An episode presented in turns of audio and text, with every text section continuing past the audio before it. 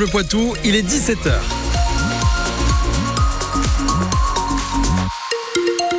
Les informations, c'est avec Anne Tolinki.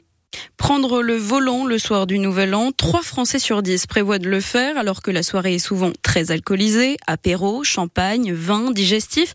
Pour certains fêtards, il suffit d'attendre un peu avant de reprendre la route, de boire de l'eau à côté ou plus inventif, de prendre un bonbon à la menthe pour faire passer les effets de l'alcool.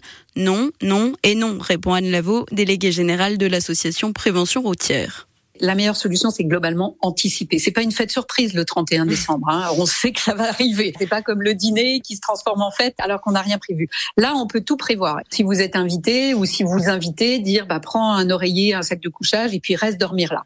Ça, c'est vraiment la meilleure solution parce que quand on dort, on fait une vraie nuit et on n'a pas ce combien de temps je vais attendre. Ensuite, il y a bien sûr le capitaine de soirée. Mais le capitaine de soirée, on le désigne en début de soirée. On le désigne pas à 3h30 du matin, tout le monde sur le trottoir en disant qui est-ce qu'elle moins bu. capitaine de soirée, c'est en début de soirée.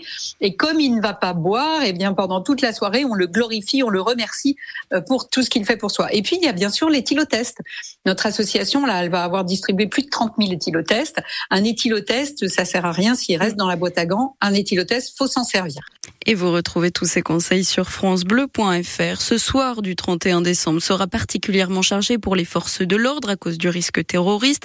Le plan Vigipirate est toujours à son niveau maximal. 90 000 policiers et gendarmes seront déployés sur tout le territoire, dont 6 000 rien qu'à Paris, pour contenir la fête sur les Champs-Élysées.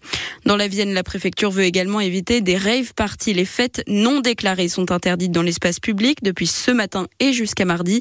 L'alcool sera également interdit à la vente dimanche à partir de 17h. Après l'accident entre un chien et une petite fille près de Loudun la semaine dernière, une adolescente de 17 ans a été mordue hier à Pamprou dans les Deux-Sèvres par les chiens de son voisin, des chiens de garde de race American Bully Blessée, elle a été transportée à l'hôpital de Niort. Une enquête est ouverte. Les huîtres de Normandie rejoignent celles du bassin d'Arcachon dans la liste des aliments non grata pour le réveillon. La préfecture du Calvados demande le retrait de la vente de ces huîtres normandes et autres coquillages de la zone. Plusieurs cas d'intoxication alimentaire ont été signalés dans les derniers jours. La France condamne, je cite, une stratégie de la terreur. Le bilan s'alourdit après les frappes russes tirées les unes après les autres cette nuit en Ukraine. Elles ont fait au moins 18 morts et 132 blessés. Plusieurs villes majeures du pays ont été touchées. Affirme également qu'un missile russe est entré dans son espace aérien depuis l'Ukraine avant de le quitter. On revient sur cette actualité point par point dans notre application ici.